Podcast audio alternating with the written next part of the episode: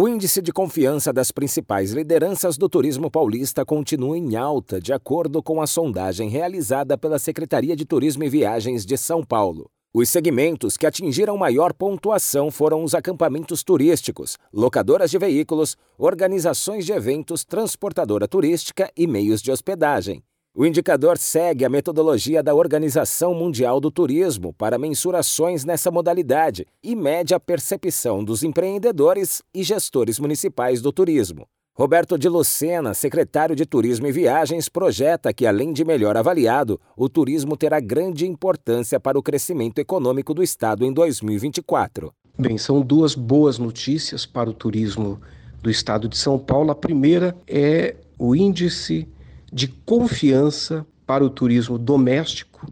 10 dos 13 segmentos monitorados demonstraram, em comparação com o registrado no mesmo período do ano anterior, absoluta confiança. A segunda boa notícia é o fato de que o turismo de São Paulo deve gerar 304 bilhões de reais em movimentação econômica em 2024, que coloca o turismo com quase 10% de participação no PIB. O estado de São Paulo deve ultrapassar os 49 milhões de turistas até dezembro, número recorde da série histórica, gerando 46 mil novos postos de trabalho formais diretos. Pelas projeções, o turismo de São Paulo vai representar 9,6% de todas as riquezas produzidas por São Paulo. Agência Rádio Web de São Paulo, Décio Caramigo.